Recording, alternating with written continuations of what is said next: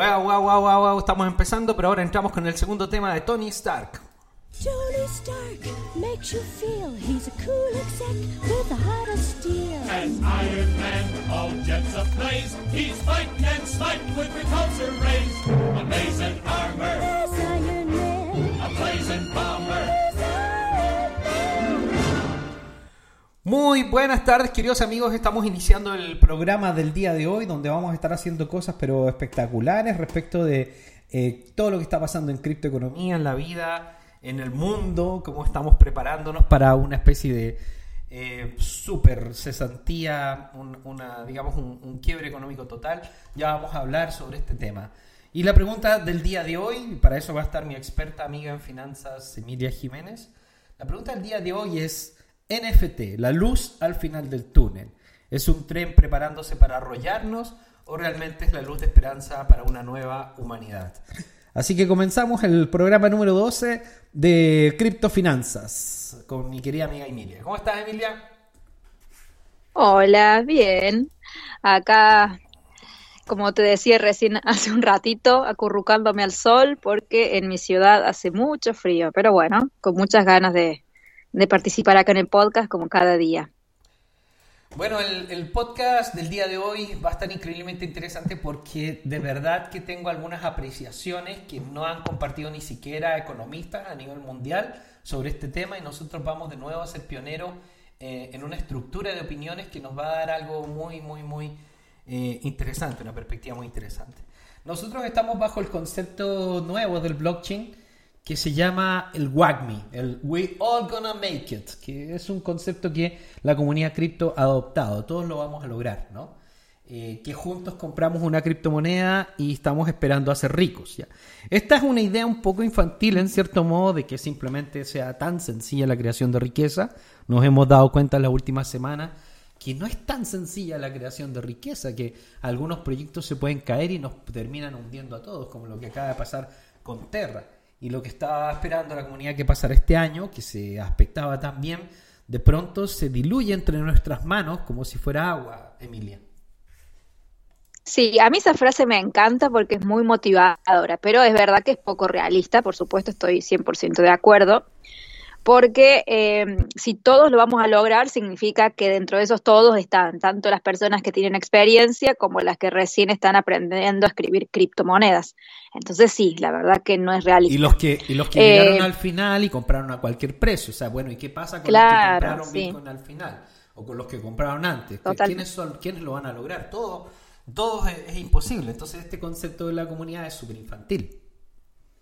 Claro, sí, es una frase linda, pero es totalmente irreal, totalmente.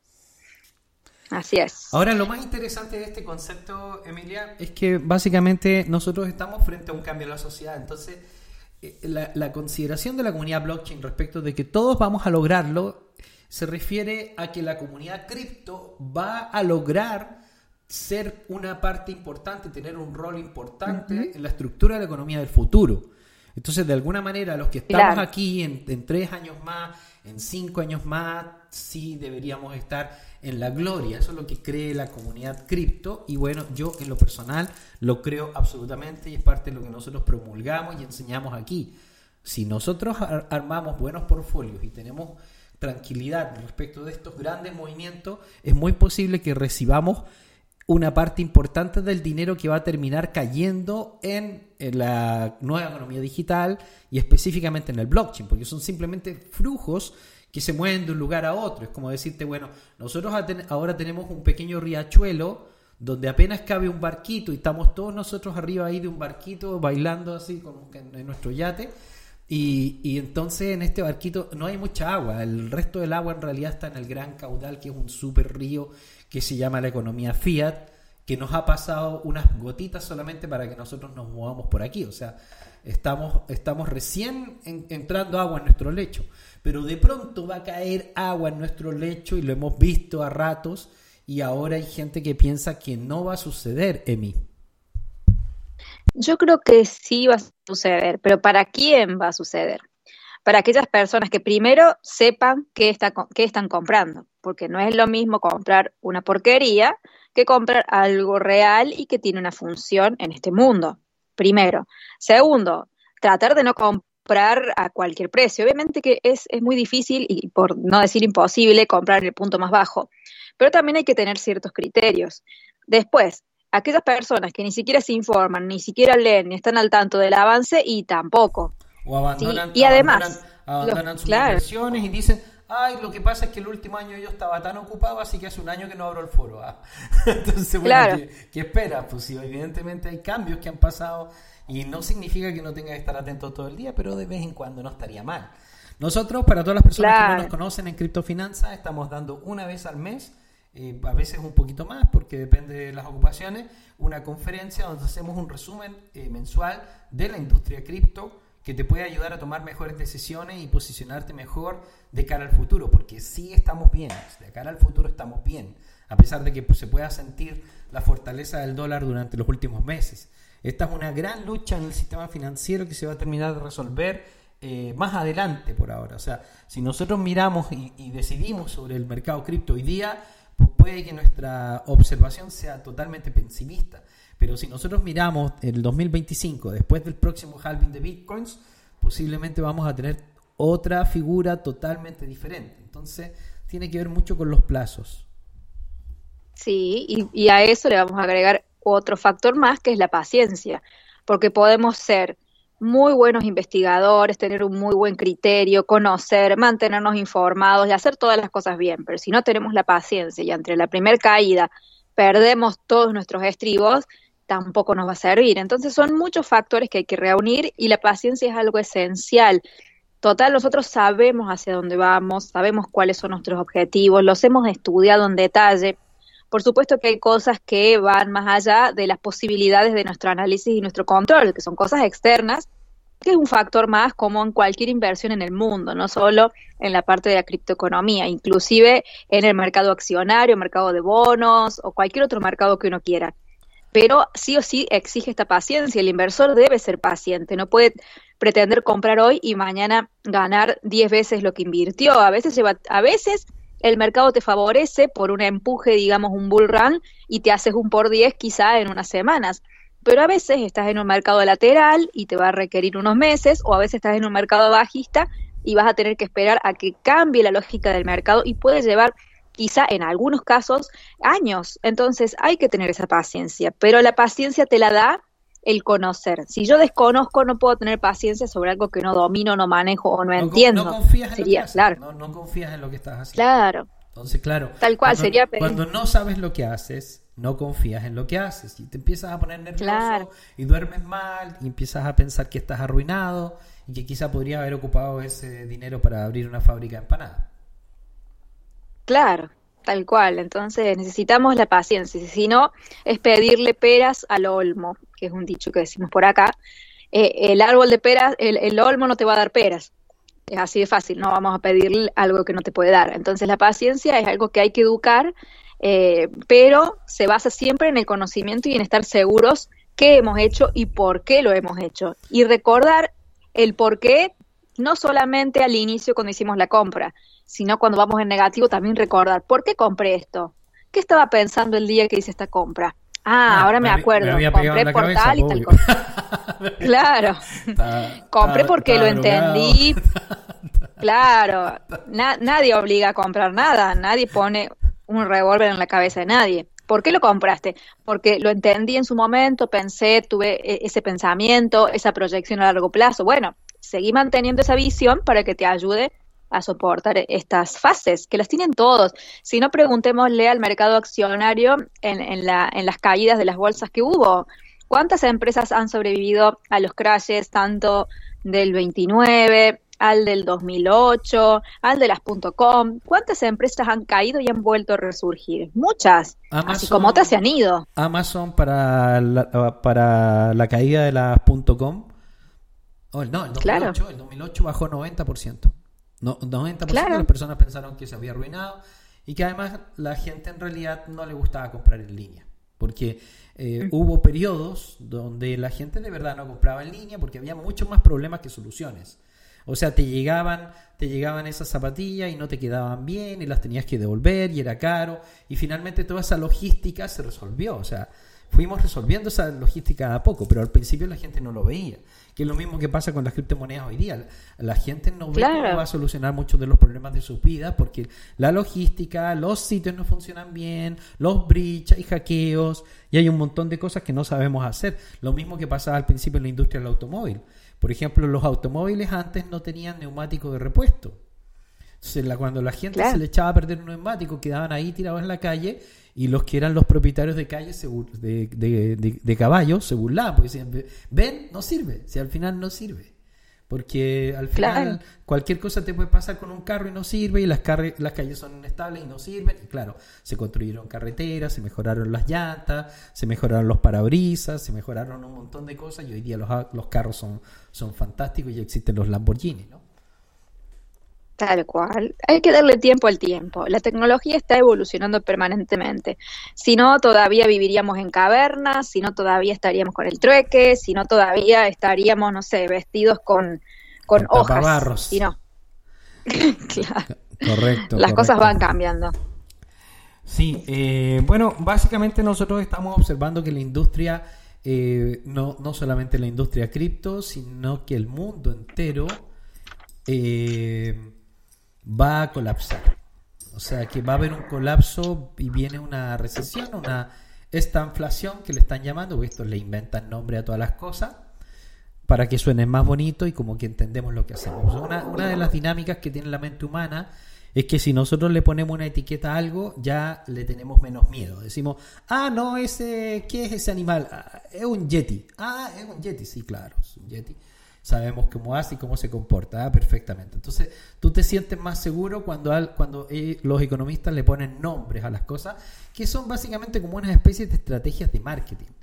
Y en este caso, ellos le están poniendo un nuevo nombre al nuevo fenómeno que va a suceder en la economía, que es primera vez en la historia del mundo que va a suceder, que algunos de nosotros creemos que está siendo impulsado para cambiar el modelo, que es lo que llaman la Agenda 2030 y el Reset COVID-19. Este, este nuevo modelo económico se está haciendo presente, que es la destrucción de la sociedad de consumo, para que las personas tengan menos acceso a productos reales y más a productos digitales.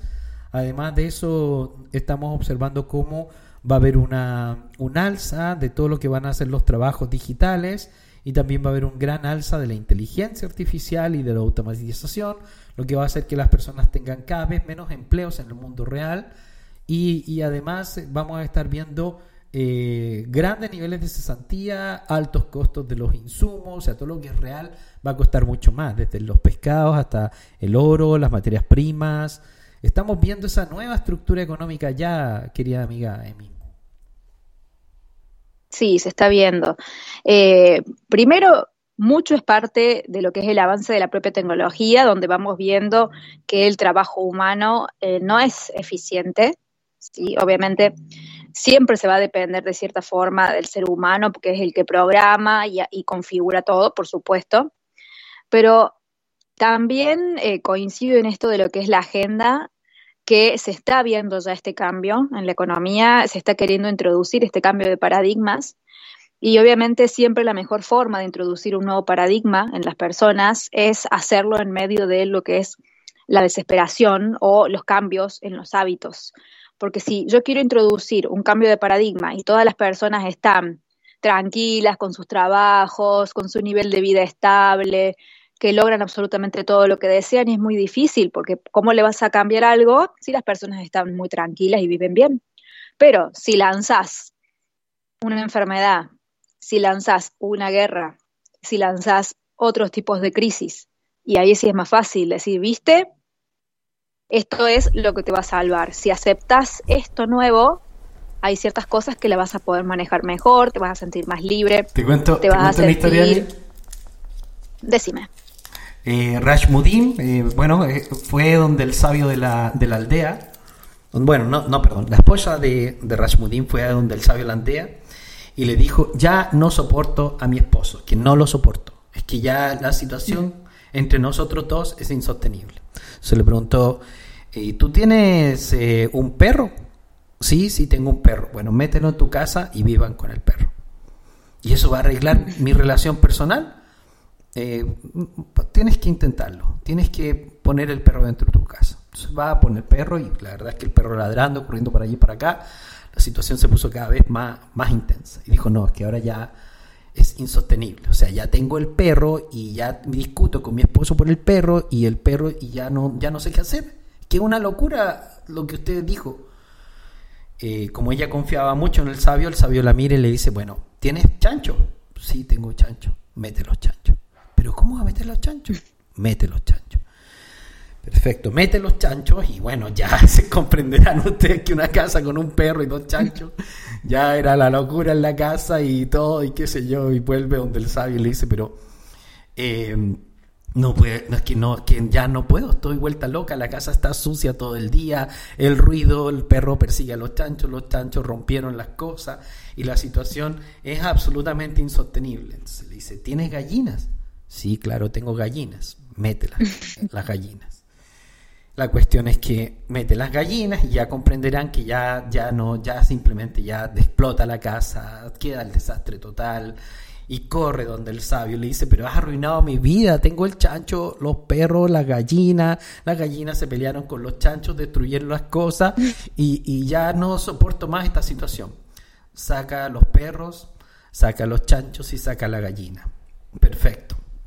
Entonces vuelve a la semana siguiente y dice, se ha arreglado todo, la situación es maravillosa. Yo y mi esposo estamos unidos, más unidos que nunca, trabajando juntos para arreglar todos los desastres que pasaron en la casa.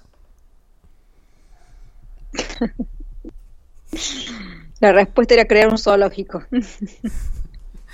La, claro. la respuesta es que nosotros estamos mucho más dispuestos a los cambios cuando, cuando sentimos que, las, que no hay esperanza. Y entonces podemos, aceptar mejor las, podemos aceptar mejor los cambios. Y en el fondo es parte de lo que está jugando el sistema, de traer todas estas inestabilidades, que algunas son reales y son peligrosas, de verdad, son peligrosas porque es cierto que hay gente que está teniendo problemas de todo tipo en el mundo, que va a quebrar, hay depresiones, ya vimos que incluso hubieron chicos que con lo de Luna se suicidaron, que también parece parte del sistema. Y, y, y finalmente en esta situación vamos a aceptar mucho mejor las propuestas de cambio, las soluciones que ellos nos ofrezcan, la CBDC, los salarios universales y un montón de cambios que, parece que quieren introducir, pero están esperando que nosotros estemos tan locos como, como la señora de Rashmudin y que lleguemos donde el sabio le dice, por favor, cualquier solución me sirve, lo que sea, por favor hago lo que sea, pero por favor ayúdennos que ya esta situación es insostenible. Entonces en esas condiciones es donde se recoge el mercado. Así es. Sí, totalmente de acuerdo, eso se ha visto mucho. Y obvio, yo coincido que todas las cosas que se han lanzado son reales, porque la gente que se ha muerto es, es real. Muchas familias, yo tengo familiares directos también que, que han fallecido. Ni hablar la cantidad de gente que se ha muerto en Ucrania, esa gente es real y no tiene nada que ver con, con el poder, porque siempre matan al otro, digamos. Pero sí, son cosas lamentables con las que hay que aprender a lidiar. Y, se, viene, y, se viene, esto de la estanflación, estanflación, no estanflation, le llaman, ¿cómo, ¿cómo le llaman, Emi? Estanflación. ¿En qué, la mezcla de supuestamente esta estanflación y por qué se cree que puede ser tan grave? ¿Por qué se está anunciando tanto que va a haber escasez de alimentos, hambrunas, que va a empezar a morir gente de hambre como jamás había sucedido, por ejemplo, en Europa? Algo impensable, o sea, ¿cómo va a ser que en Europa vaya a morir gente de hambre? O sea, ¿Eso no pasaba en África? o en Argentina. Mira, yo tengo un posteo en mi Instagram explicándole esta inflación el día 11 de marzo de este año, porque ya se empezaba a ver o a hablar de esto. Les quiero comentar, la, esta inflación es la combinación de dos palabras, la, lo que es el estancamiento económico sumado a la inflación. ¿Por qué es que es mucho más peligrosa la estanflación que cualquier otra realidad? Porque no te da margen de maniobra, porque ya los márgenes de maniobra los usaste todos. Obviamente, siempre hay posibilidad de salir, pero es mucho más lento. Por ejemplo, cuando uno está en una etapa recesiva, una recesión normal, eh, obviamente te baja el Producto Bruto Interno, te aumenta el desempleo, como te aumentó el desempleo, te disminuye la demanda, entonces al no haber demanda no se producen ni se fabrican tantos productos, las empresas tienden a ganar menos dinero y obviamente la economía se enfría. Cuando la economía se enfría, ¿qué pasa? Vienen los bancos centrales y te pueden crear políticas expansivas, tanto monetarias como fiscales. Te pueden reducir los impuestos, te pueden dar planes de ayuda social, pueden crear eh, a través de las bajas de tasas que el dinero se torne un poco más eh, competitivo, la moneda propia, y te ayude a potenciar entonces las exportaciones, todo para aumentar entonces el comercio y de a poco ir reactivando la economía. Esa sería, digamos, la solución que hay cuando hay una recesión normal. El tema es que esto ya se hizo con el COVID. Ya se hizo todo esto. Entonces, todas esas, esas cartas ya están tiradas digamos, ya fueron usadas. Y se generó ese crecimiento de la economía, pero como habíamos dicho, artificial, ¿sí? Porque teníamos bolsas en máximos cuando las economías estaban todavía cerradas, que o sea, no tiene la más, el más, la más sentida lógica, pero por ningún lado. Seguimos haciendo crecer la burbuja, por la burbuja la impresión de dinero la que dio la falsa sensación de que había cierta estabilidad. Claro, la idea es que cuando vos imprimís dinero, realmente generes un crecimiento económico. Pero ¿cómo se puede generar un crecimiento económico si tenés la economía paralizada? Si vos querés generar crecimiento económico, las fábricas tienen que estar abiertas. Y la detuviste tú a propósito, o sea, porque eso fue decisión de los claro. gobernantes. Claro, o por lo menos si lo decidieron en un inicio, ya que están imprimiendo, imprimiendo dinero, bueno, den un, un paso atrás quizás se pueden haber equivocado porque pueden tomar malas decisiones, abran y bueno, reactiven como se debe, porque de nada sirve inyectar dinero si tienes la gente guardado en la casa. Si la gente no puede salir a trabajar, a producir y tiene dinero, ¿qué va a hacer? Abro Mercado Libre o Amazon y me empiezo a comprar tonteras. O empiezo a invertir o especular, o sea, se generan otro tipo de actividades. Ahora, esta, estas especies de ayudas eh, económicas monetarias sabemos que con el tiempo generan inflación. Pero se supone que cuando la inflación alcanza un punto preocupante, ya la economía está reactivada, está andando correctamente, entonces yo puedo quitar ese, esa ayuda estatal, esa ayuda de, de los bancos centrales, y la economía va a frenarse un poco, pero como ya está andando, ya está el motor caliente, digamos, no va a ser tan nociva. El tema es que estamos en un pico de inflación y las economías no están reactivadas del todo, porque después de esto vino el tema de la guerra, vino que China sigue con el tema de COVID-0 y se cierra completamente. y no se va a activar jamás, porque ellos están trabajando bajo la nueva política del cambio climático, con la cual dicen que hay un montón de industrias que hay que deteriorar y entre ellas han tomado la decisión de luchar contra Rusia para que no distribuya más petróleo y desincentivar el uso del petróleo finalmente. O sea, eh, no, no, va a suceder lo que la gente cree que, que le gustaría que sucediera.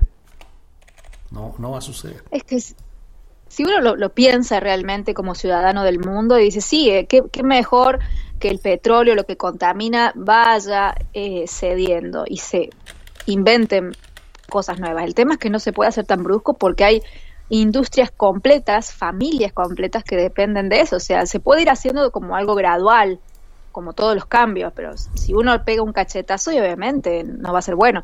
Y sumado China, que hay, tienen un caso y te cierran todo un país, te cierran los puertos, es totalmente ilógico parar la una de las de los países más grandes del mundo porque haya un caso de un señor o una señora que ande dando vuelta con el virus. A mí eso no me parece pero inteligente, pero en lo más mínimo, porque puedes dañar todo un país porque una persona tiene un, y ahí, y ahí es donde vienen las sospechas, más allá de lo que uno pueda creer, de que pareciera que estuviera como pactado, porque todo, todo, todo apunta hacia lo mismo, la destrucción total de la economía real.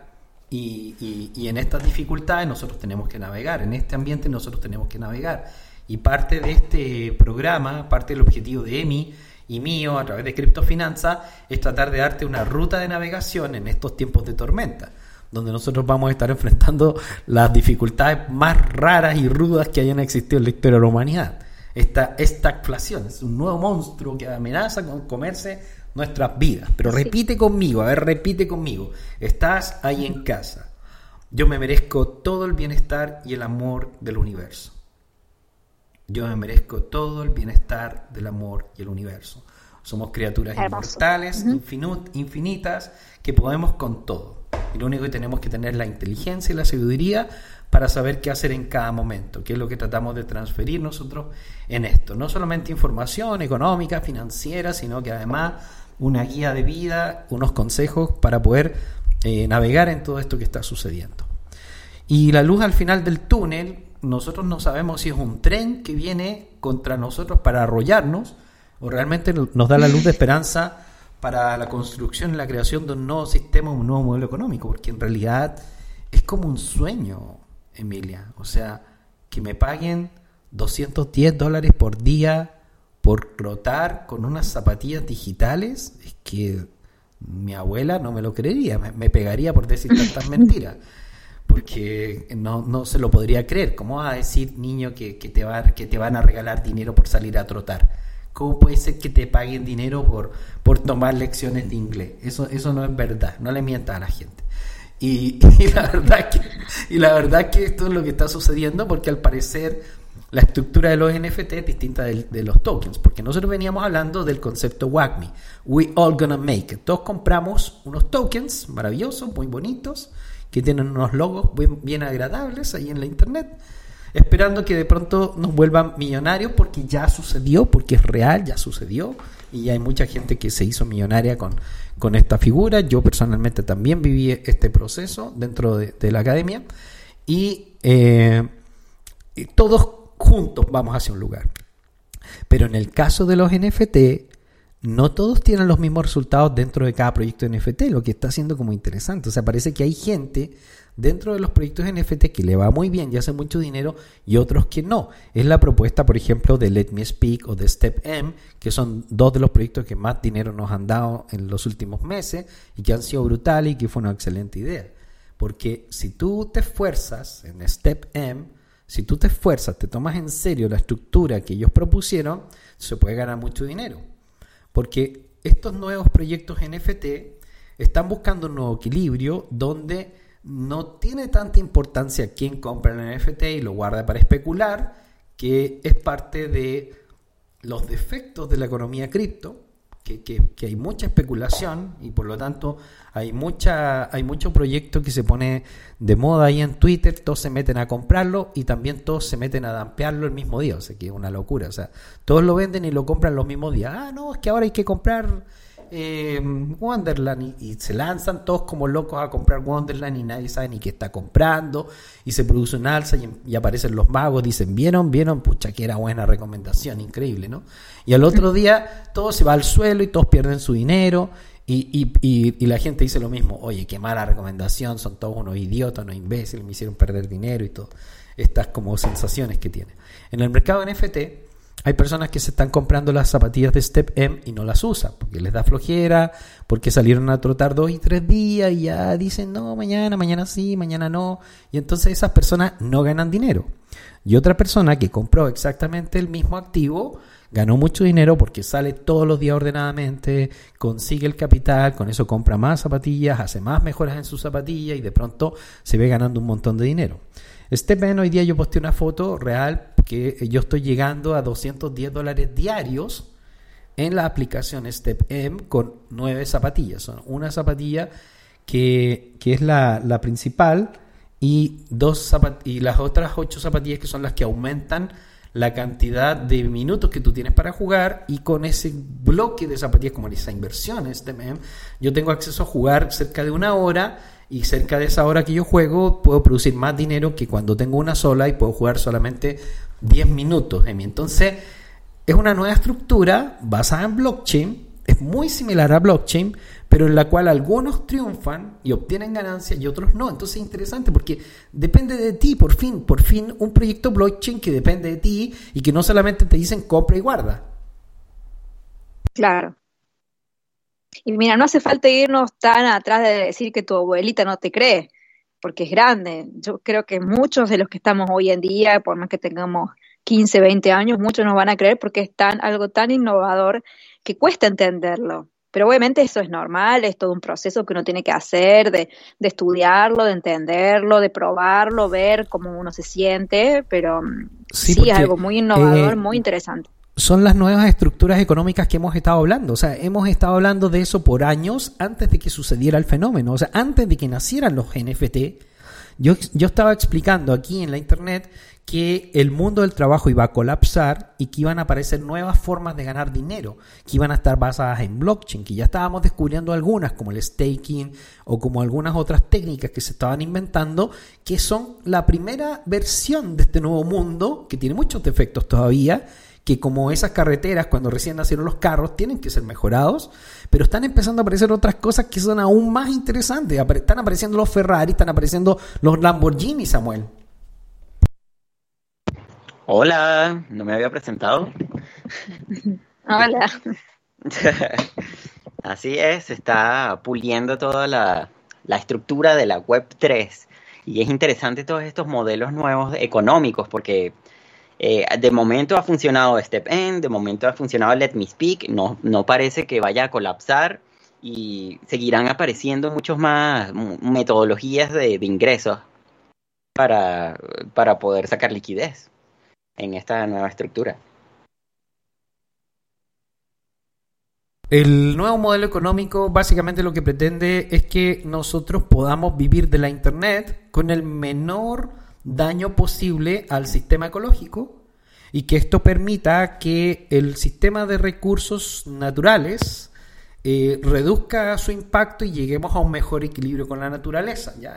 podemos discutir mucho de si esto es bueno, es malo, una mentira. A mí me da exactamente igual. Yo no tengo ganas de discutir eso. Yo creo que es bueno, evidentemente, que tengamos algún equilibrio con la, con la naturaleza. Y sé que de verdad que hay un gran desequilibrio con la naturaleza. Las personas que viajan y que son naturalistas o animalistas, vemos cómo estamos impactando terriblemente la vida en todo el mundo y eso está trayendo grandes problemas y está trayendo disminución de los recursos, cada día hay menos lugares de donde sacar recursos porque causamos más daño en el mediano plazo, pero esta nueva estructura realmente es la solución del sistema y también está nuestro amigo Saúl. ¿Qué te parece a ti, Saúl? Porque venimos nosotros hablando muchos años de esto. Muy buenas, mis estimados, ¿cómo estamos? Gracias por estar aquí con nosotros y invitarme. Pues, pues literalmente llevamos muchos años hablando de esto y, y la verdad es que, vamos, qué maravilla que justo en un momento como este en el que está el mundo un poco errático e inestable en la parte económica, estén surgiendo estas nuevas soluciones, ¿no? De, literalmente aquellas personas que puedan darse o se quieran permitir el, la oportunidad de probarlas, de experimentarlas, de disfrutarlas y sobre todo de sacarles esas ganancias, estamos en un muy buen momento. Porque principalmente las nuevas tecnologías o las nuevas, este, los nuevos desarrollos surgen con la única intención de mejorar las situaciones económicas, principalmente hablando de la web 3.0. Y qué mejor momento que ahora a pesar de todo lo que está sucediendo, que este tipo de, implementaciones, este tipo de desarrollos tengan el auge. Yo considero que es, yo le diría, una diosidencia, porque verdaderamente en estos momentos todos necesitamos liquidez y estas plataformas sencillamente con solamente aprenderlas pueden darnos esa liquidez que estamos necesitando todos en este momento. La verdad es que súper recomendadísimo y enhorabuena, porque literalmente considero que esto va para arriba. Mira, Emi, básicamente nosotros lo que tenemos es un nuevo modelo económico que se está construyendo, que están haciendo. En este nuevo modelo económico, eh, la primera etapa, que era como los tokens blockchain, eran muy especulativos y muy, em, digamos, como neutrales, tú no tenías que hacer nada, de hecho era incomprensible para la gente, como yo no tengo que hacer nada, o sea, ya los compro y ya, sí, sí, tú los compro y ya. Y, y, resulta que ahora están empezando a aparecer otras técnicas también basadas en blockchain que hace un tiempo venimos conversando que puede ser una evolución más grande aún que el blockchain en sí mismo. O sea, que mi teoría es que los NFT van a ser más grandes aún que el blockchain y por lo tanto las personas que son pioneros en esto vamos a tener algunas dificultades, de repente sufrimos bastante con Axie Infinity, aunque nos dio bastante dinero por un tiempo, pero lo que están creando los nuevos emprendedores blockchain son unos nuevos modelos que son una mezcla de tokens con eh, NFT donde los usuarios tienen que interactuar y donde nuestras interacciones nos pueden dar mejores resultados. O sea, es un proyecto mucho más evolucionado e interesante, Emilia. Sí, así es. todas las diferentes modelos económicos van teniendo su proceso de evolución, adaptación, tienen que enfrentar también sus propias crisis hasta que se terminan de acomodar. Hemos visto diferentes, mm, por ejemplo, por decir nichos que han ido surgiendo en el mundo cripto y que cada uno ha tenido su momento de auge, su momento de enfrentarse a una crisis y después de ver si sobreviven o no. Entonces yo creo que eh, esto, así como ha ocurrido con todos, yo creo que esto también va a, ir ocurriendo con los NFT, pero obviamente aquellos que estén bien sólidos, aquellos que tengan una, buena economía, por supuesto que van a sobrevivir, como otros también lo han hecho. Pero eh, son nuevos nichos que van surgiendo, pero obviamente siempre porque representan una evolución con respecto a lo anterior así como también se está viendo todo lo que es el staking eh, líquido, dado que el staking bloqueado, cuando uno quiere vender y el mercado está alcista, por, decirte, cuando uno tiene eh, la moneda bloqueada y está el mercado alcista, no pasa nada. Pero cuando el mercado empieza a caer o empieza a pasar como lo de Luna y es que la gente tenía eh, las monedas bloqueadas por 21 días, ahí estaba el drama. Entonces, todo va a evolucionar. Esa es una gran evolución del mercado porque permite que de alguna forma tú no tengas un riesgo tan alto de capital, porque cuando somos pioneros y somos innovadores, también nos comemos las caídas, las bajadas, los errores, las estupideces, y que es lo que la gente le termina molestando. Pero es que si tú estás en el partido, te van a llegar patadas y puede que, hasta te caiga, te caiga un foul, o sea, es que, es que te va a pasar, no, no hay cómo evitarlo nadie puede creerse Messi y pasarse todas las cuestiones y que no te toque nadie y, meter los goles. Si es que eso no existe. Si no, nos va a tocar las buenas y las malas. Ahora, este mercado es más interesante porque nos da alguna oportunidad de participar en el gran proyecto de la economía que no nos había dado el pasado. O sea, cuando yo estaba recién en la universidad me daba cuenta que había que ser rico para ser rico. O sea, que era como, ¿y cómo, cómo, lo, cómo se supone que lo hacemos los demás? porque aquí en el juego de la bolsa y en el juego de las compañías se necesitan cientos de miles de de dólares, millones de dólares para poder entrar al verdadero juego. Entonces, ¿cómo lo hacemos, cómo lo hacemos los demás, los que somos de clase media? ¿Cómo lo hacemos? Y, eso es lo que hemos resuelto, eso es lo que nos ha permitido el blockchain. Exacto, simplemente hay que tener el estómago para saber que estamos en una fase que es experimental. Eh, muchos proyectos o muchos protocolos son experimentales y no tiene nada de malo, porque al contrario es genial, porque eso nos permite evolucionar, ir adaptándonos, que se vayan hasta creando métodos nuevos. El tema es que, bueno, obviamente todo lo que nace y se está experimentando y tiene cosas nuevas, puede haber fallos en los contratos, pueden haber líneas vulnerables, eh, pueden pasar tantas cosas, pero hay que tener el estómago preparado para entender que estamos en una fase de descubrimiento y que es espectacular ser pioneros. Es muy Ahora, eh, nosotros tememos, y yo creo que evidentemente le tenemos que explicar un poco, que la situación económica a nivel mundial eh, no parece que vaya a mejorar.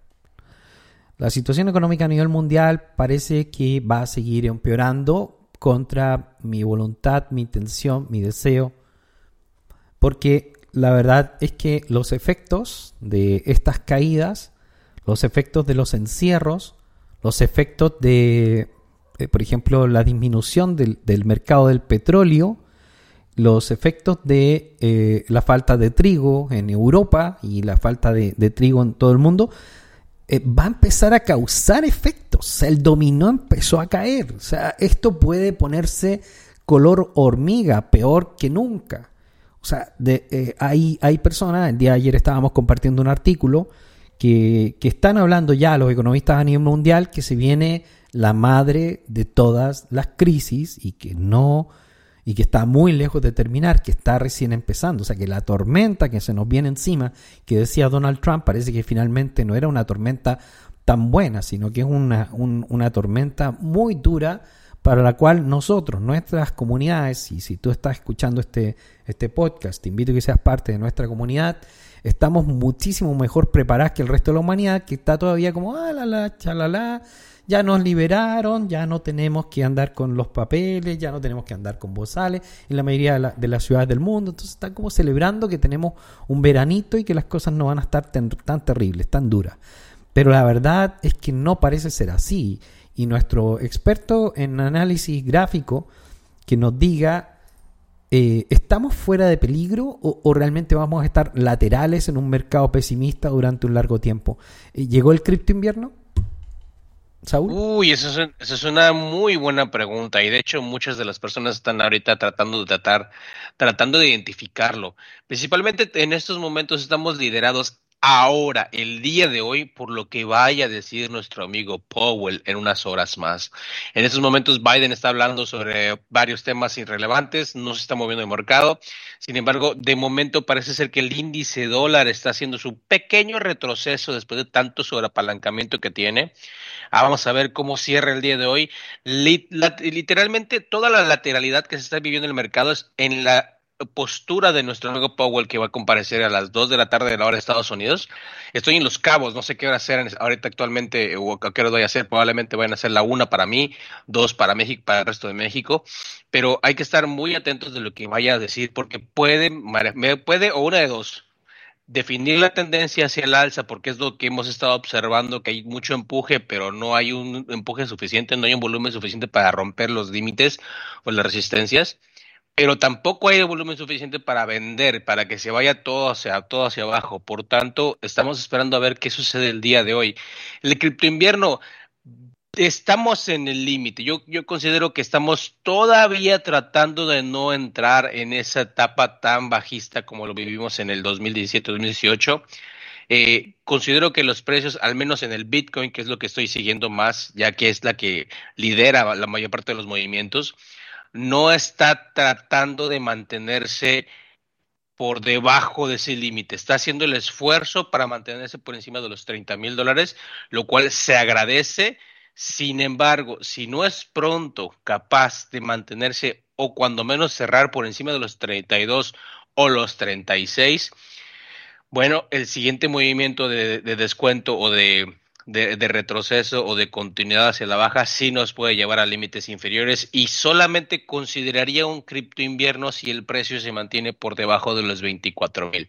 Antes todavía nos encontramos en el límite, pero los 24 mil dólares sí nos llevaría un poco los mínimos y quizás, quizás que lo considero catastrófico, lleguemos a los 15, 12, pero eso ya es demasiado catastrófico. No obstante, hay que mencionarlo porque como todo, existe la posibilidad no podemos decir exactamente eh, al 100% que no, pero sí hay que considerarlo. Pero como le he platicado a algunas personas que me han compartido esos análisis de los 12 y 15, yo no lo consideraría hasta no ver la ruptura de los 20. Por tanto, me considero neutral en el aspecto de si ya llegó el cripto invierno, todavía prefiero tomar un poco de tiempo para tomar la decisión de qué hacer, porque quiero observar cómo se va a mover el mercado y a ver qué nos va a dar el mercado el día de hoy en unas horas. Definitivamente Perfecto. es muy interesante lo que está sucediendo y hay que estar listos. Por eso estamos aquí. Por eso está toda la información que le estamos proporcionando. No sé si Samuel quiere emitir alguna opinión o Emilia para que cada uno emita una opinión respecto de, la idea de que entraremos a un, a un cripto invierno. Samuel. Mm, bueno, no puedo, no puedo ir en contra del experto, pero de una manera más subjetiva me encuentro más optimista porque hay un capital en el mundo que se está moviendo y se está moviendo a los lugares eh, clave, estratégicos. Y obviamente estamos viendo que todo esto eh, es la, la criptoeconomía, porque se, vienen las regulaciones, porque hay prohibiciones que impulsan más su adopción, porque hay nuevas tecnologías como los NFT, entonces hay una gran cantidad, por decirlo así, de energía que se está moviendo eh, para acá.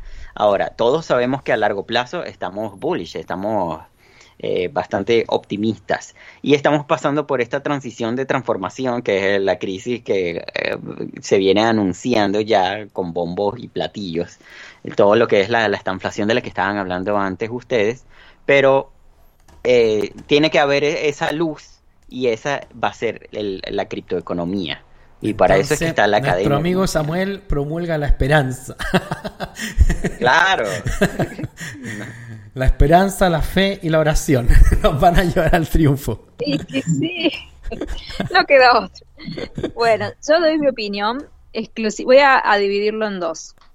Hablando desde el punto de vista exclusivamente técnico, el Bitcoin todavía está en una tendencia alcista.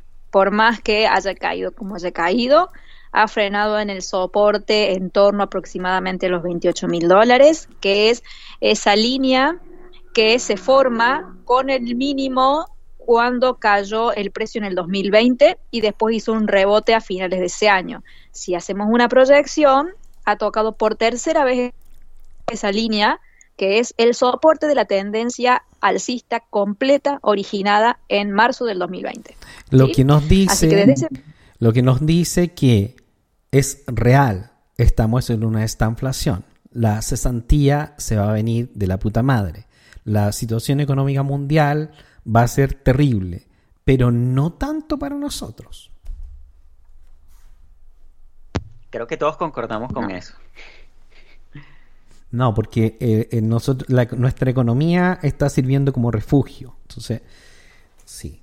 ¿Me toca o continúas?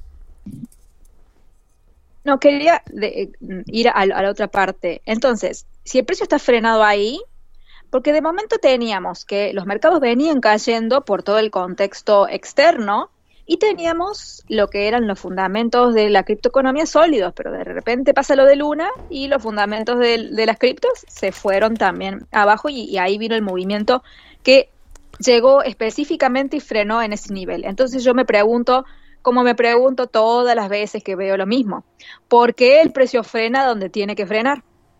¿Por qué el precio frena en esos niveles que son ya hechos por las instituciones? ¿Por qué? ¿Por qué? ¿Por qué? ¿Por qué? Y la respuesta es siempre la misma. Esos precios ya están acordados de antes. ¿sí? Entonces, ahora, debería rebotar ahí. Debería, pero bueno, y, la, todavía y de hecho, la, crisis no se ha solucionado. Y la hundida que nos pegamos fue por culpa de Luna. Porque si no, no hubiéramos llegado tan abajo. Probablemente no habríamos pasado de 35, 32 y llegamos hasta 24 por el pánico que produjo Luna. Claro. Es que también se sabía que de no ser por Luna no podía suceder eso y se estaba buscando ese resultado también. Claro. Sí, definitivamente Luna vino a acelerar un poquito las cosas. Vino a, tratar de, más bien, vino a darle un poquito de realidad a todos los especuladores de Luna. La verdad es que de una forma también fue una lección para muchos, inclusive para mí también, porque también por ahí tuve unas pérdidas. Sin embargo, este, creo que también hace madurar a las, madurar a los criptoinversores, ¿no? Es lo que nos da la experiencia. Desafortunadamente nos tenemos que tragar ahorita esto, pero, pero sí nos da también otras oportunidades para a partir de esa experiencia generar mayor rentabilidad cuando veamos una, una, un, los patrones similares a lo que pasó con Luna. Bueno, sí, de hecho, para ustedes que son traders, eh, todas las señales desde que se iba a hundir estaban claras. Sí, lo conversamos, pero hasta el cansancio. Llevábamos dos meses hablando de que se iba a hundir, se iba a hundir, se iba a hundir, se iba a hundir y se hundió hasta el, hasta el abismo, o sea, más abajo, más abajo del abismo. Recuerdo que me decían, oye, compro una, compro una, compro una, y en los análisis técnicos que dábamos, que damos siempre, les decía, miren, si no está arriba del 100, yo no compro. Y literal, no regresó los 100 y bueno, me salvé de una entrada que hubiese sido la muerte si hubiese tomado apalancado, porque mi, entrada sí estaba arriba de los 100, 101, si no recuerdo más, estaba ahí 101, tocaba y me iba con Duna hacia el alza, pero bendito Dios no lo tocó. Y mira, para mí me ha funcionado esas estrategias de romper los rompimientos y salí ileso, al menos apalancado. Ya en spot, pues bueno, nos tuvimos que comer un poquito de pérdida. Básicamente nosotros estábamos observando varias cosas y yo voy a también dar mi opinión sobre el cripto invierno. Eh, nosotros técnicamente no vamos a entrar a un cripto invierno, o sea, un cripto invierno donde todo queda ahí congelado durante dos años esperando el próximo halving, no es exactamente eso lo que va a suceder. Probablemente vamos a tener algún tipo de cripto invierno bastante más leve en el cual vamos a ver eh, una lateralización general de la criptoeconomía durante dos años hasta que eh, probablemente suceda el próximo halving. Pero al mismo tiempo ya hay una discusión instalada en las altas esferas, que es una discusión que yo comparto, que aquí puede que no, aquí puede que no estemos de acuerdo, que tiene que ver con que eh, Bitcoin se está demostrando un fracaso estructural como moneda. Y, por lo tanto su crecimiento podría ser mucho más moderado durante los próximos años que, es que, el, eh, que, el que esperaban los maximalistas. O sea, en, la, experiencia de El Salvador, que es tremendamente buena, ha demostrado que la gente no va a utilizar jamás bitcoins como una moneda. Porque es muy complejo, porque es enredado, porque se tarda media hora las transacciones y en realidad no se logra construir un sistema de pago. Para poder construir un sistema de pago, la gente de Algorand y la gente de Bitcoin Lightning va trabajando para competir contra el resto del sistema cripto y no tienen las de ganar. O sea, Bitcoin no tiene las de ganar en, esta, en este nuevo objetivo de, de la criptoeconomía. La criptoeconomía busca un sistema de pago dinámico, rápido, que pueda resolver todos los problemas del mundo.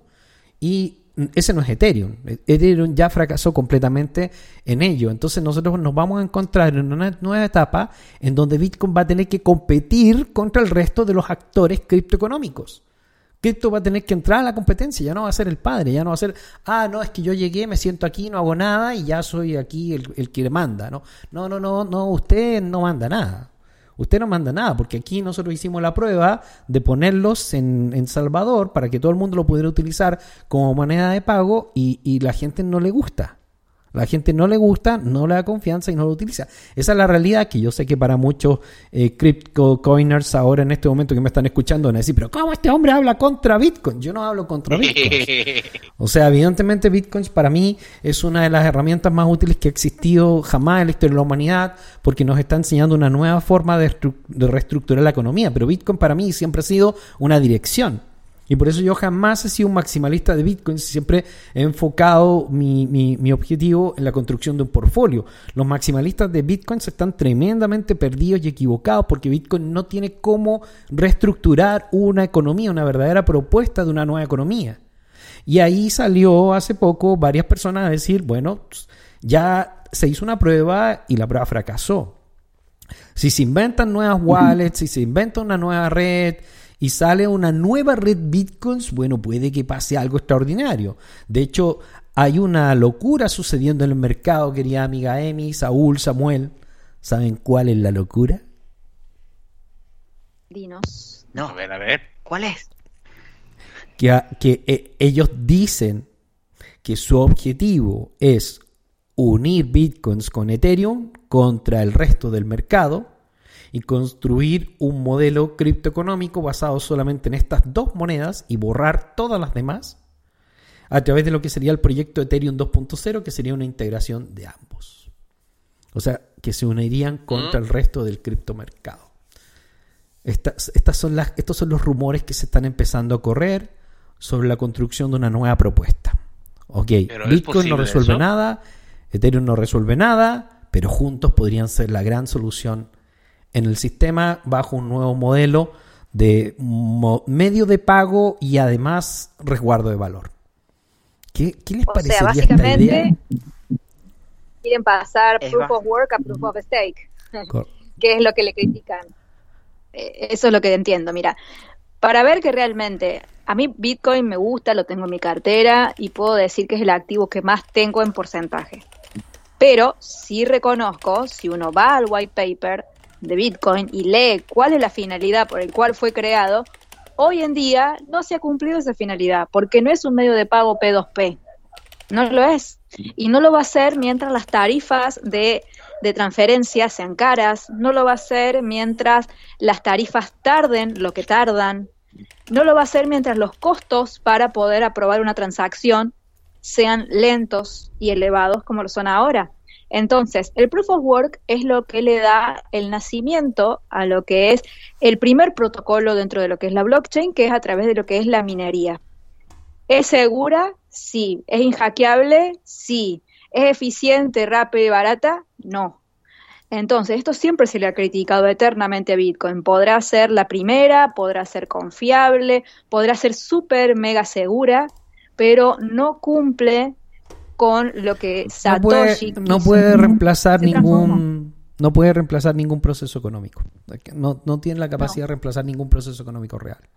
Eh, eh, es una mejora. reserva de valor. Sí, es una, es una, mejora que solamente sirve para el oro, para, para reemplazar en parte el oro. Y eh, es crear un nuevo. objetivo. Sí. Oye, se acopla mucho el audio, tu audio.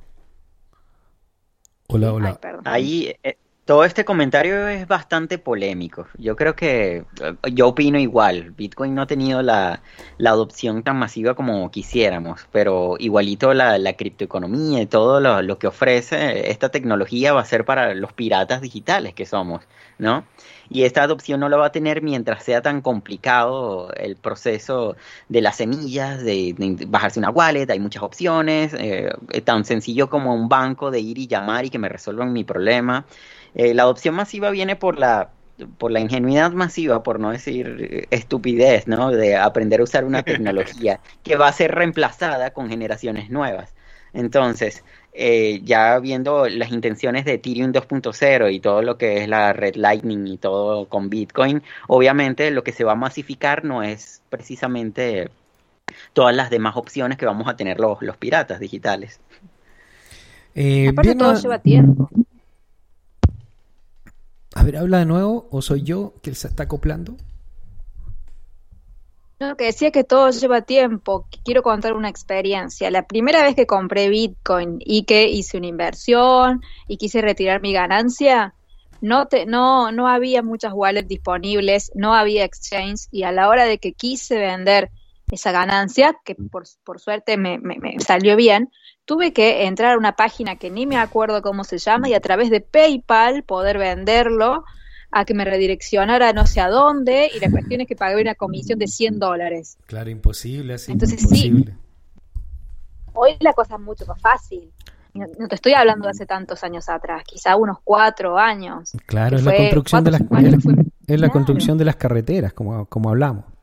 La construcción de las carreteras. quizá mañana sea diferente, no se sabe. Lo que, lo que yo estoy explicando, básicamente, más que una, un discurso contra bitcoins, es que eh, Bitcoin se está partiendo de cero en el objetivo de convertirse en una solución para el modelo económico. Y no solo está partiendo de cero, está partiendo de más atrás que la mayoría de los proyectos que existen hoy día en el mercado. No, no, tiene, no las ventajas que tienen los demás proyectos. Porque no tiene el dinamismo que tiene eh, el, sistema de wallets de Metamask. Por eso que lo quieren unificar con, con, con, con Ethereum no tiene el dinamismo que está teniendo el sistema de Avalanche o el de Solana o incluso el de Phantom. Lo que sí tiene es un volumen brutal de dinero acumulado. Que, hace mucho más atractivo conseguir una verdadera solución para el sistema de, Bitcoin. Pero el problema es que Bitcoins eh, va a tener que pasar una wallet y eso va a tener un costo y ese costo es caro. O sea, las transferencias en Bitcoin son caras, las reales y, por lo tanto no se pueden hacer estas transferencias, a menos que hiciéramos una especie de clon de bitcoins y lo metamos en una reserva de valor, inventemos una nueva moneda y ya no va a ser bitcoins. Y que, es más o menos lo que están que más o menos lo que están buscando mucho, el rapid bitcoin, el, el qué sé yo, pero las nuevas redes están abandonando bitcoins. O sea, se los digo. Las nuevas redes eh, no van a utilizar Bitcoin como base. Las nuevas redes se están utilizando a sí mismos como base. O sea, lo que está buscando Solana, Avalanche, Phantom y las otras redes es que sus monedas sean la base del sistema y tienen mucho más dinamismo y son y ya están integrados, ya tienen más aplicaciones. O sea, ¿cuántas aplicaciones hay de Bitcoin? Ninguna. ¿Cuántas tiene Solana? 17.000. Pues, ¿Cuántas tiene no sé quién? O sea, ¿me entienden? Entonces, ese, ese, ese es el punto, ese es el punto. Entonces, la transformación de la sociedad ya está en camino y probablemente las personas que aprendan a utilizar los nuevos tipos de proyectos blockchain, especialmente los NFT, de manera inteligente, van a poder sobrevivir bastante bien. Eh, las personas que puedan tener alguna expansión hacia el mundo digital y hacia el mundo blockchain van a estar mucho más preparadas para resistir el embate que se viene por la estanflación que va a impactar a mucho más el mundo real. O sea, la estanflación es real, pero es del mundo real, no es de la criptoeconomía.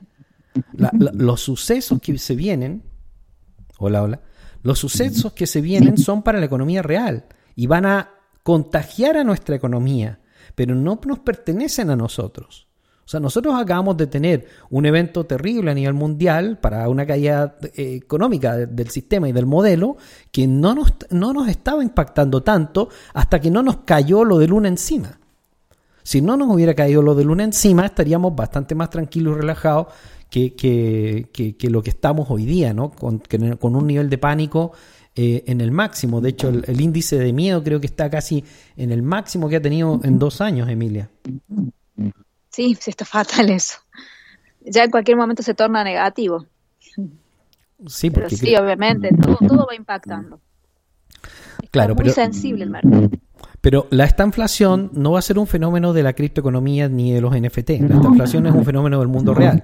Y en cambio nosotros vamos a vivir otro proceso que va a ser un poquito más lateral, donde probablemente vamos a ver una especie de congelamiento de muchas monedas blockchain que no van a crecer, que se van a quedar pegadas ahí, la gente va a estar bastante decepcionada, porque al menos vamos a tener un año para llegar a algún tipo de recuperación, según yo calculo cómo se ven las cosas. Y mientras tanto, creo que fue muy inteligente y se los reitero y los invito que los NFT sí son una luz al final del túnel. Si nosotros investigamos bien los proyectos, quién los soporta, quién los respalda, eh, qué capital tienen, como lo que ha sido tanto STPM como Let Me Speak, que, tienen un buen respaldo y que son proyectos mucho más lógicos que lo que fue Axie Infinity, que, que nosotros no, miro, no, no, no vimos las banderas rojas que tenía Axie Infinity de que era un juego malísimo, de que era, era malísimo, era aburrido. Eh, estaban tratando todos de hacer dinero muy rápido. Nadie, eh, no había, no había una, un uso natural del proyecto y por lo tanto tenía muchas señales negativas, Samuel. ¿O me equivoco en mi percepción? Sí, yo creo que es una suma de todo. Ah, el juego no me parece tan aburrido, ¿no? Yo lo disfruto, pero nada, nada que trascienda un juego AAA o nada que trascienda un juego adictivo de verdad. Y eh, la, la economía que ellos estaban construyendo, obviamente, estaba basada en puras promesas porque lo que existe ahorita sigue siendo un alfa y ahora cambiaron el proyecto completamente, entonces no tiene mucho sentido la dirección que están tomando. Ya se hicieron todo el dineral, el, toda la pasta que necesitaban y, y no se están concentrando en lo que realmente requiere. A diferencia de otras cosas, podemos ver que el, el modelo de los NFT Move to Earn están funcionando y igual que el Let Me Speak, se han sostenido lo suficiente para sobrevivir al FOMO de la gente.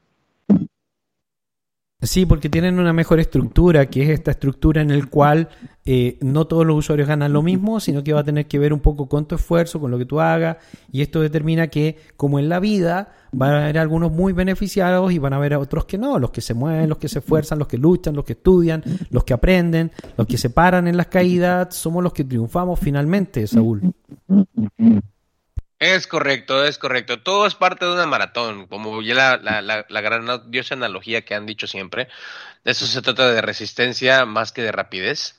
La, aquellas personas que generen ganancias y, y aquellas personas que generen capital, ganancias y sobre todo rendimientos en un mercado como este, es porque han tenido la experiencia y saben cómo correr una maratón. Paso a pasito, despacito, pero seguro. No, necesitamos correr en estos momentos. Es totalmente, totalmente de acuerdo con el comentario. Emilia, entonces, eh, ¿qué va a pasar? ¿Blockchain contra NFT? ¿Se va a producir una guerra de titanes? No creo que se produzca una guerra. Sí creo que va a haber un trabajo que, que sería mejor que se diera en conjunto. Yo creo que lo que estamos viendo de NFT todavía es muy pequeño. Hay muchísimo más por explotar que ni siquiera nos podemos imaginar el día de hoy. Yo creo que toda esta evolución desde el momento con Axi y otros juegos más es que se empezó a ver esta moda de hay un juego nuevo, está dando tanto porcentaje de ganancias si se, hace tal cosa. Vas, saco todo, lo exprimo, me voy, me voy y me voy a otro. Es, eso es lo malo. Cuando vos das en bandeja servida una estructura para que el especulador vaya, lo exprima, lo rompa y se vaya a otra. Eso es lo que no hay que permitir, ¿no? No tenés que dejar eso. Totalmente. Porque no creas interés.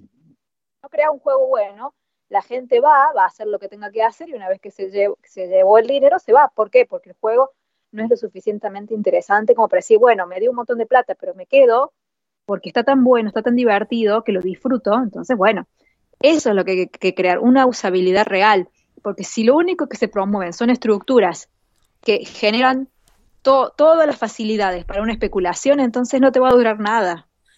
Y, y, en eso está la viveza de crear una economía. Crear un juego para una persona que entiende de gaming y que le gusta es genial. Ahora, construir una economía, tenés que saberla, saber qué bases tenés para que viva. Pero fíjate que parte de lo... Hola, es que parece que el retorno está muy alto en algunas casas y por eso se, se acopla. A ver, apaguen los retornos. Hola, hola, hola. Sí, mira, ahí, ahí desaparece el, ruido. Eh, básicamente nosotros lo que observamos, lo que observamos aquí es que va a haber un fenómeno brutal de construcción y de creación. Eh, va a haber eh, una construcción de un nuevo modelo económico. Estamos en plena construcción del modelo económico. Recién tenemos dos aplicaciones que no han funcionado y hay poquitas más que están funcionando, que que no. Pero también lo interesante de estas aplicaciones es que están hechas para cualquiera, están hechas para cualquiera, porque cualquiera puede salir a trotar, no necesita ser un gamer. O sea, estamos, estamos empezando a desarrollar actividades para cualquier tipo de persona. O sea, es que increíble que por salir a trotar o a caminar puedas ganar dinero. Y ahora esta, esta lección de aprender inglés también, también va en una dirección en la cual no estamos tratando de dar proyectos para gamers solamente, sino que estamos tratando de crear proyectos para cualquier persona de la sociedad para que todos puedan tener la oportunidad de, digamos, de, construir una vida mejor que es lo que nos está dando el blockchain. Entonces nosotros no vamos a vivir esa estanflación, porque la estanflación se determina por la falta de actividad económica y nuestra comunidad y nuestra economía no va a tener ninguna falta de actividad económica. Al contrario, van a salir una gran, gran cantidad de aplicaciones, desarrollos, inversiones. O sea, lo que nosotros estamos viendo es una inundación de dinero. Estoy compartiendo un montón de informaciones con mi grupo de inversiones eh, para lo que va a ser Fantasy Revolution y resulta que todos los días alguna compañía blockchain está recibiendo entre 10 y 60 millones de dólares. Es brutal el flujo de dinero que está viniendo de la economía real hacia acá. O sea, te juntas con chicos en, en la esquina que tienen 28 años, que me pasó en Miami, y que me puse a hablar con un tipo y me dijo, sí, nosotros manejamos mil millones de dólares. Oye, ¿en serio manejas mil millones de dólares? Pero si no tienes ni barba, pues, o sea, que ¿De qué me estás hablando? LOL, sí, cierto. es que, es increíble. la esperanza. Es que es increíble, sí, es la nueva construcción de un modelo y nosotros estamos participando en eso desde temprano, somos pioneros, todos los que están aquí, a pesar de que tengan las rodillas todas ramilladas y que estén ahí bastante entristecidos por ver sus portfolios impactados entre 30, 50, 70, 80 y 90%, eh, nosotros somos los beneficiarios de este, de este nuevo modelo económico. Y este nuevo modelo económico no va a tener ni invierno cripto ni esta inflación. Seguramente se va a eh, lateralizar mucho, pero van a haber nuevas invenciones que hoy día ni nos imaginamos. Como siempre me acuerdo que Samuel está esperando y soñando que pronto salgan verdaderas aplicaciones que eh, les puedan cambiar la vida a los músicos para siempre.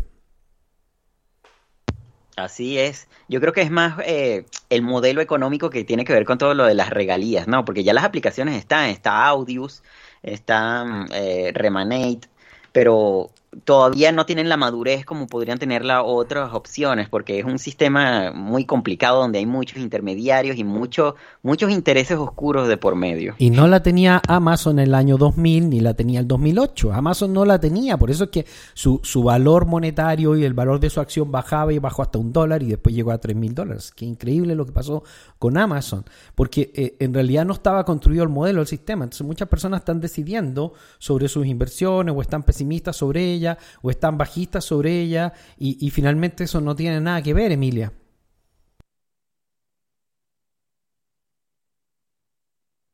Acá estoy de vuelta.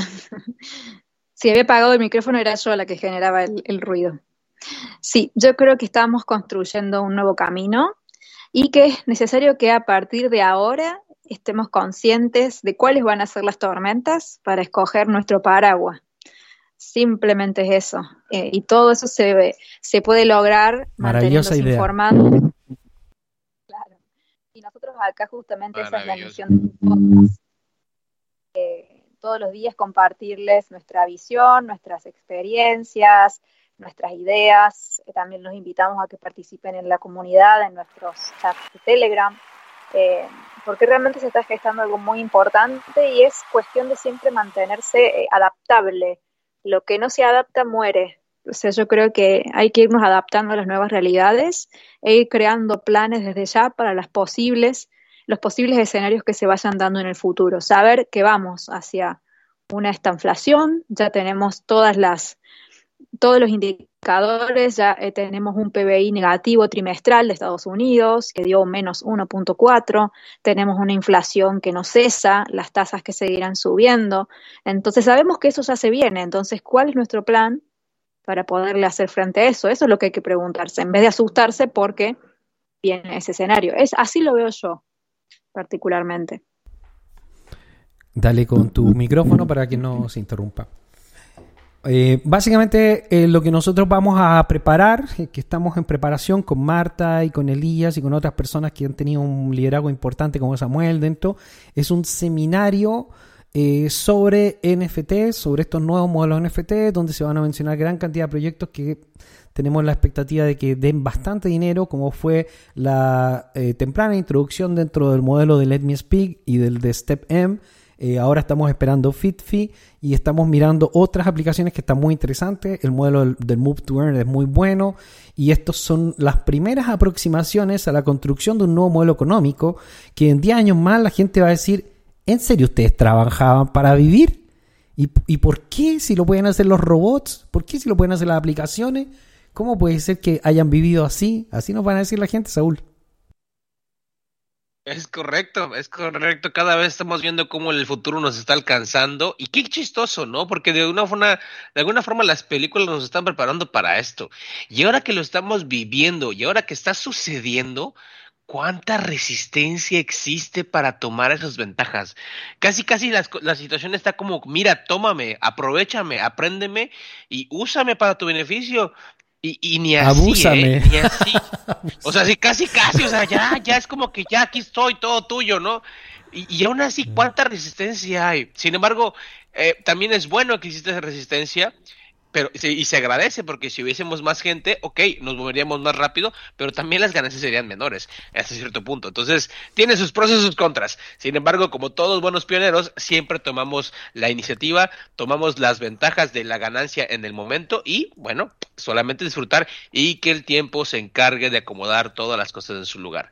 Considero que estamos en el primer paso, la puerta de todo esto nuevo y nosotros somos los especialistas, principalmente porque somos los pioneros que ya lo estamos usando. Cuando la gente empiece a preguntar, como pasó con Bitcoin, cuando inició en Bitcoin, nadie creía, nadie quería, y ahorita la gente quiere comprar en máximos más altos porque quieren sumarse al Bitcoin. Come on, really?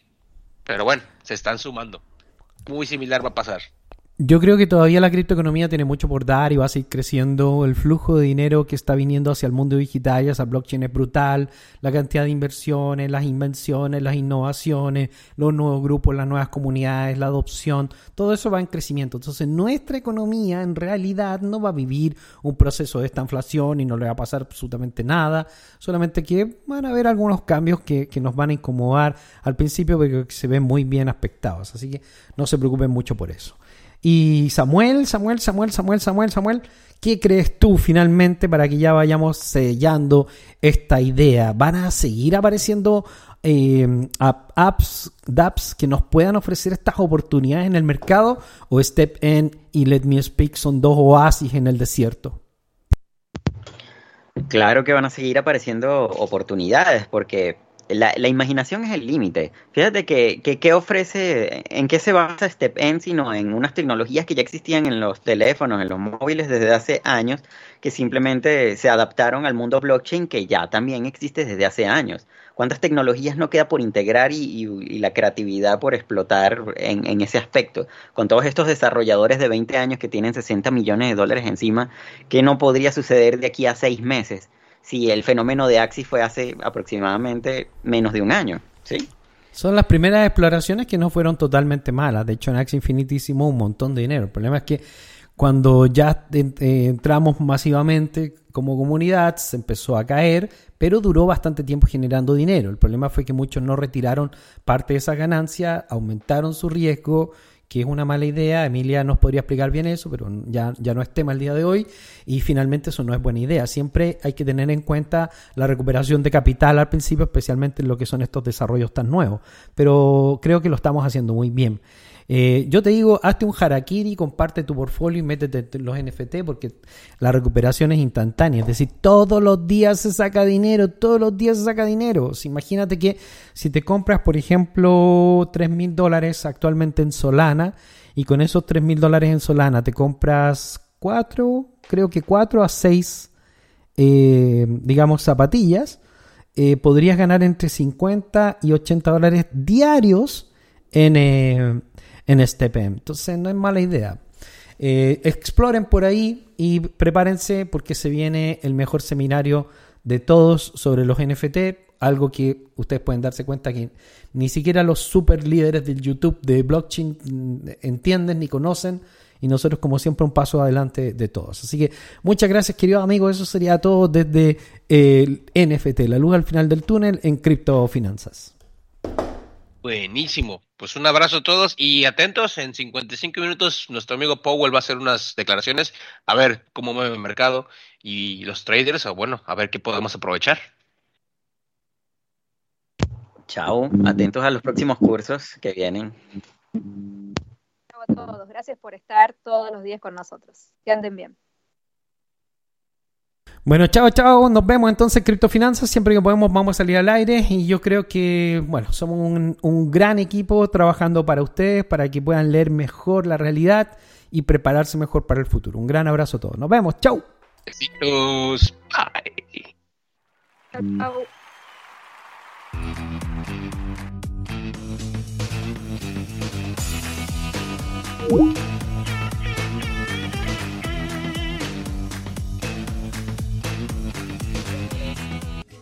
you feel he's a cool exec with a heart of steel? An Iron Man, all jets ablaze. He's fighting and smite with repulsor rays. Amazing armor. Amazing.